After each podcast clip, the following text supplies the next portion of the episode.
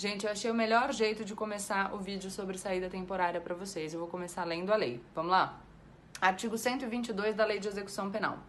Os condenados que cumprem pena em regime semiaberto poderão obter autorização para a saída temporária do estabelecimento, sem vigilância direta, nos seguintes casos: 1. Um, visita à família.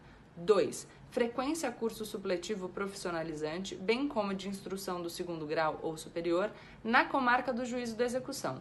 3 participação em atividades que concorram para o retorno ao convívio social. Aqui a gente achou por que, que existe a saída temporária que é a mesma justificativa que faz com que exista o sistema progressivo de cumprimento da pena. No Brasil, não existe pena de caráter perpétuo e nem pena de morte, salvo em caso de guerra declarada. Ou seja, depois que a gente condena a pessoa que praticou um crime e joga essa pessoa para o sistema carcerário, a gente vai ter um segundo momento de tensão que é essa pessoa, quando acabar de cumprir a pena, ela vai ter que ser reinserida na sociedade, reinserida no convívio social. É por isso que a gente tem na pena também uma função ressocializadora certo? Então eu preciso de forma paulatina preparar essa pessoa que foi privada da liberdade e colocada sob a tutela do Estado para que ela retorne ao convívio social.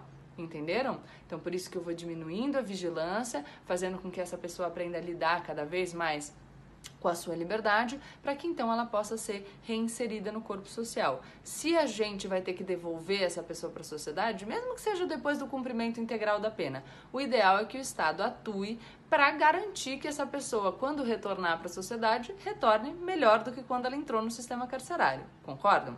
Aí vamos seguir. O artigo 23 vai falar sobre quem tem direito à saída temporária. A autorização será concedida por ato motivado do juiz da execução ouvidos o Ministério Público e a administração penitenciária e dependerá da satisfação dos seguintes requisitos: 1. Um, comportamento adequado durante a execução, tá? O comportamento inadequado que deu ensejo à condenação, ele já foi objeto da condenação.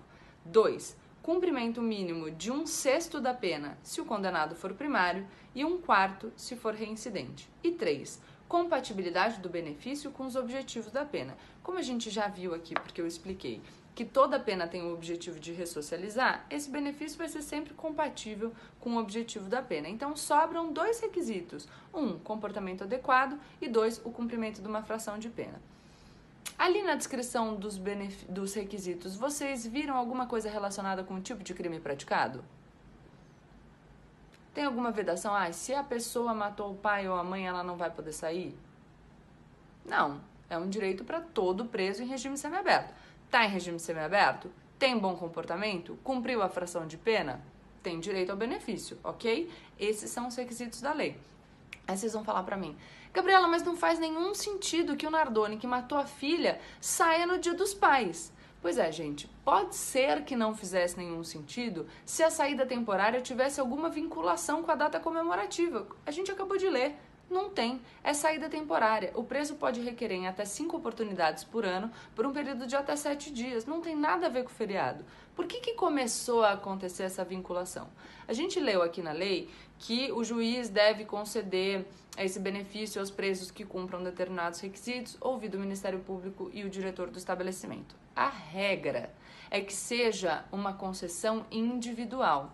Na prática, o nosso, enfim, juízo de execução penal, a maioria, está sempre atolado de trabalho.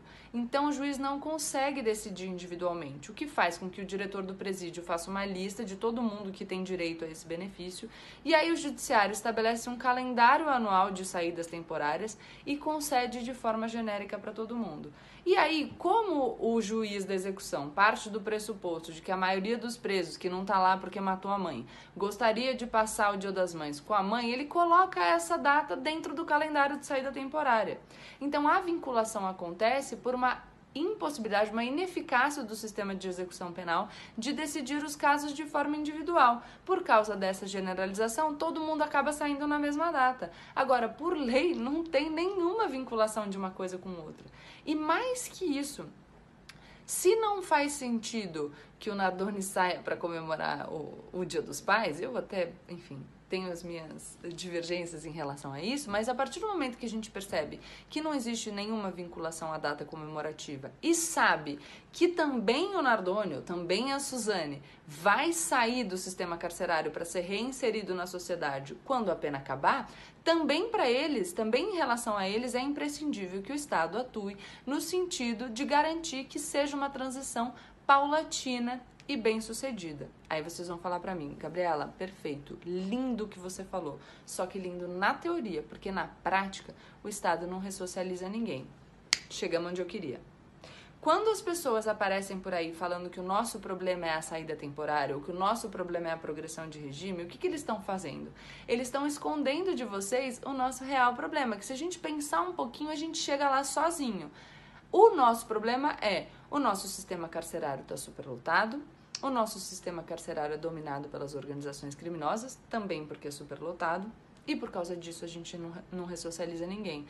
E aí, assim, para a gente resolver superlotação do nosso sistema carcerário, passa pela progressão de regime ou pela saída temporária? Não parece, né? Parece que tem mais a ver com racionalização do sistema de justiça criminal?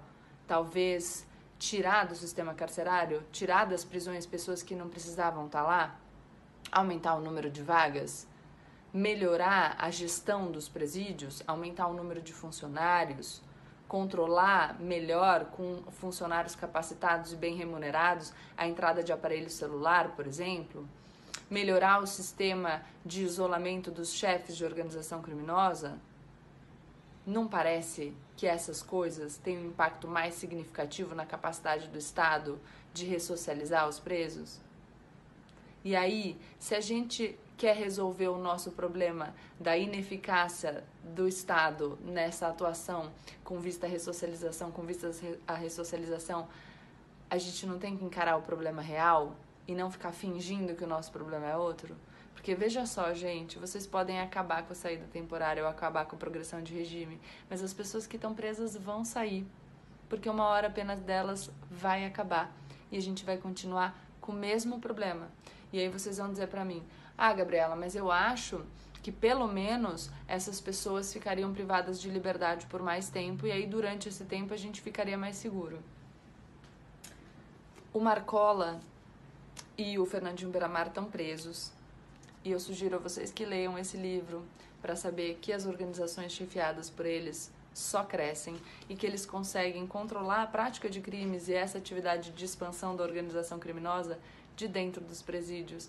Então, assim, sinceramente, não vai melhorar nada para a segurança. Para a gente melhorar a nossa sociedade em termos de segurança pública, a gente precisa rediscutir política de droga, a gente precisa rediscutir a banalização da prisão cautelar, a gente precisa rediscutir se de fato o impacto para nós da antecipação do cumprimento da pena para confirmação da condenação em segunda instância é algo que a gente consiga dar conta hoje em dia. Ah, Gabriela, mas o corrupto tem que ser preso. Gente, corrupto é uma parcela, sim, da clientela da justiça criminal brasileira. O que importa mesmo é a massa carcerária, que não é formada por político corrupto e que faz com que a gente tenha um sistema superlotado em quase 100%, que não consegue ressocializar ninguém e que, portanto, aprofunda o nosso problema em vez de começar a apresentar soluções. Por isso que eu não gosto de principalmente políticos que aparecem com essas soluções mágicas, como se acabar com a saída temporária fosse resolver o problema do Brasil, ou se acabar com a progressão de regime fosse resolver o problema do Brasil, quando na verdade o problema não é esse. Agora, o problema que a gente tem, que é essa ineficácia do nosso sistema carcerário, esse caos carcerário que a gente vive, é muito mais difícil de resolver, né? E aí eu quero ver eles fazerem um discurso simplista para propor uma solução para isso. Não vão conseguir. Por isso eles enganam a gente com essas soluções simplificadoras. Por isso que eu falo sempre para vocês pensarem, ok? Mas o principal é, não tem vinculação com data. A pessoa que matou a mãe, a pessoa que matou o pai, a pessoa que matou a filha vai sair quando acabar a pena e ela tem que ser ressocializada paulatinamente para que a gente não tenha depois um problema maior do que o problema que a gente tinha quando a gente privou essa pessoa de liberdade em virtude da condenação. Ok?